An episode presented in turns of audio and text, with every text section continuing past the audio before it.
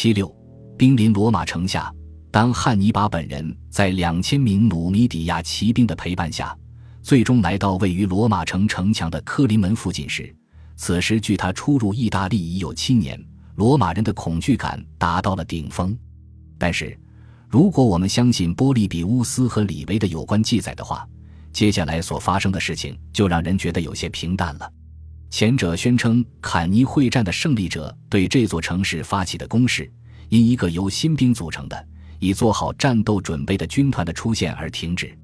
然而，在李维对这一事件的相关记载中，阻止汉尼拔攻城的是一场猛烈的、持续了多日的薄暴的打击。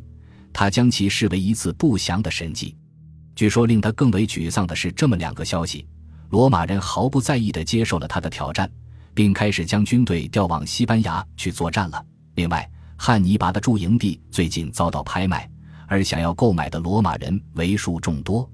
罗马人就是以这样的方式展现着自己胜券在握的姿态。根据李维的说法，作为回击，汉尼拔下令让一名传令官拍卖罗马富豪在屠牛广场周边的所有宿营地，但是。这些记载都是建立在几乎是对汉尼拔真实意图的故意曲解上的。就战略角度而言，向罗马进军的行动已经成功了，因为1.5万名由昆图斯·福尔维乌斯·弗拉库斯统领的罗马士兵已被从卡普亚召回守卫这座城市。尽管无论是汉尼拔还是罗马的指挥官们都不希望爆发战斗，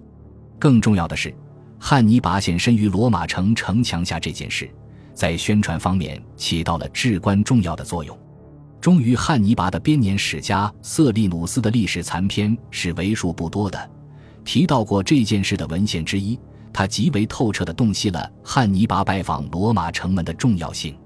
在这份残篇中，瑟利努斯记载了赫拉克勒斯旅居罗马的事。就这一点而言，瑟利努斯的记录与这位英雄的其他传奇故事有着明显的不同之处。在瑟利努斯的版本中，罗马著名的帕拉丁山是以神话中北方民族西伯尔波利安人的领袖，这个族名就是取自他的名字西伯尔波利奥斯之女帕兰索的名字命名的。他在此地与赫拉克勒斯浪漫幽会，这座山因此而得名。在另一则据说也是出自塞利努斯之手的传说中，拉丁民族的第一任君主和缔造者拉丁努斯。是帕兰索和赫拉克勒斯彼此结合的产物，在第二次布匿战争造成的紧张氛围中，这一看似晦涩的历史观点有着异常认真的宣传意味。瑟利努斯版本的罗马史前史直接否定了公认的将拉丁努斯的母亲说成该地区土著国王弗纳斯的妻子佛纳的罗马版本的观点。此外，按照瑟利努斯的记载。西伯尔波利安人似乎暗指的是高卢人，据说是赫拉克勒斯在翻越阿尔卑斯山途中驯服的蛮族。如今，汉尼拔已与一支充斥着高卢人的军队一道越过了这道雄伟的山脉。因此，当赫拉克勒斯和他手下的西伯尔波利安人重返帕拉丁，提出对这片土地的合法要求的时候，历史似乎将重演。拉丁人。那位英雄与他的西伯尔波利安人在古代相结合的产物，自然也属于赫拉克勒斯遗产的一部分。因此，瑟利努斯对罗马史前史的重新书写与向罗马进发的毁灭性行军所体现的力量炫耀，同为一场旨在将拉丁地区从罗马共和国剥离出去的战争的一部分。绝非巧合的是，当汉尼拔迫近罗马城墙时。他所做的第一件事是在科林斯门附近的赫拉克勒斯神庙处停下，他要让那些旁观者知道，新赫拉克勒斯也旅至此地了。他同时还奉了神的命令，要将这个地区的人民从持续了如此之久的卡库斯继承人的恐怖统治中解放出来。费边马克西穆斯于公元前二百零九前二百零八年做出的。将赫拉克勒斯神庙迁移至安全地带卡皮托尔山的决定，明确表现出汉尼拔的到访似乎在宣传方面取得了极大的成功。但是，尽管有着各种意识形态方面的影响，进军罗马的主要战略目的并未实现。虽然汉尼拔实施了这一行动，但意志消沉的卡普亚议会还是在公元前211年向罗马军队投降，并为他的背叛付出了沉重代价。渴望用这座城市来作为杀一儆百的对象的罗马人，将亲迦太基派领袖赶到一起，随后加以鞭笞，并处死了他们。所有其他公民被卖为奴隶。这座城市并未被夷为平地，而是被允许作为一个由罗马官员直接统治的地位低下的农业集镇，以他前身的影子的形式继续存在下去。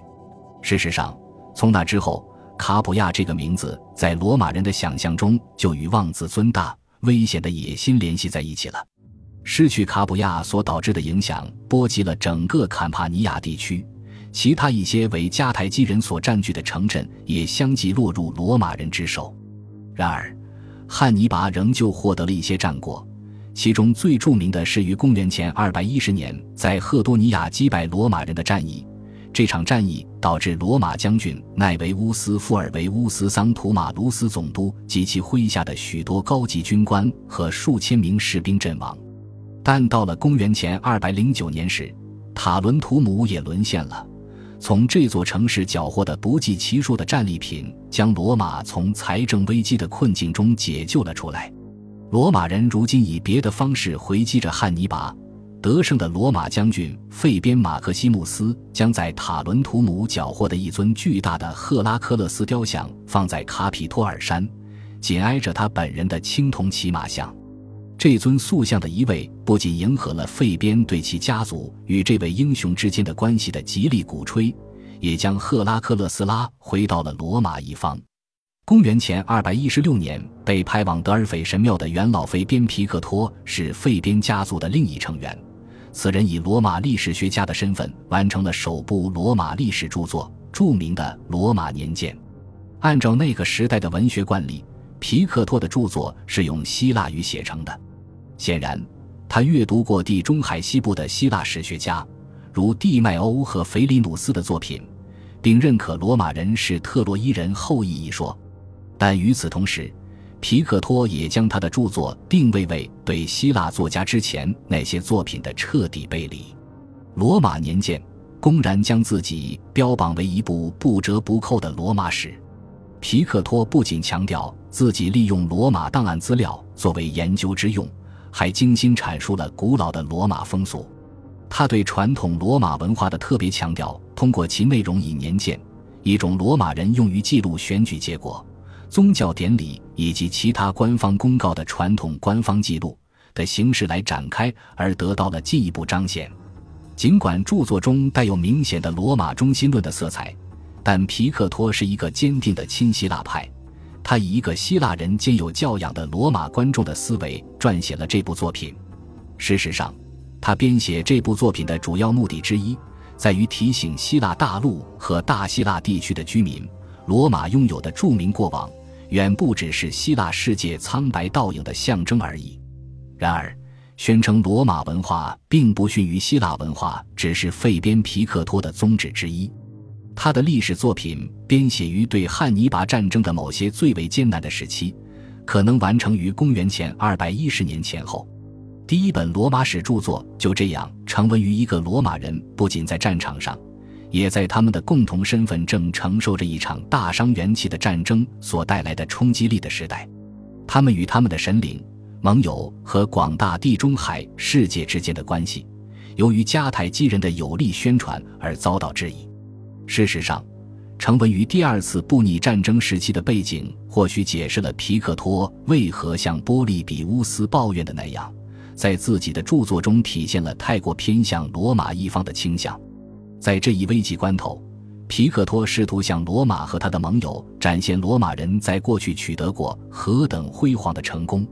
在关于埃阿涅斯和特洛伊人来到意大利的章节，皮克托的《罗马年鉴》。描述了他们先建立了阿尔巴隆加，并最终在该城北部建立了罗马城的事，以及其他口耳相传的故事，如强掠萨宾妇女等。这些故事所强调的不仅是罗马的历史相当悠久，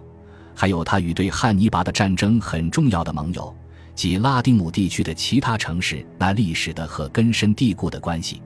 此外，通过提及头一个迁移至罗马所在地的。阿卡迪亚希腊人领袖伊万德，意大利南部的希腊人和罗马人之间的文化联系得到了巩固。最重要的是，由于皮克托详细描述了赫拉克勒斯可能是在意大利，特别是在罗马当地的活动，他的说法得到了公众认可。在汉尼拔宣称自己才是赫拉克勒斯的继承人的时代背景下。这些文字象征着一种将这一传奇故事重新牢牢地定位在罗马版本的历史传说范围内的尝试。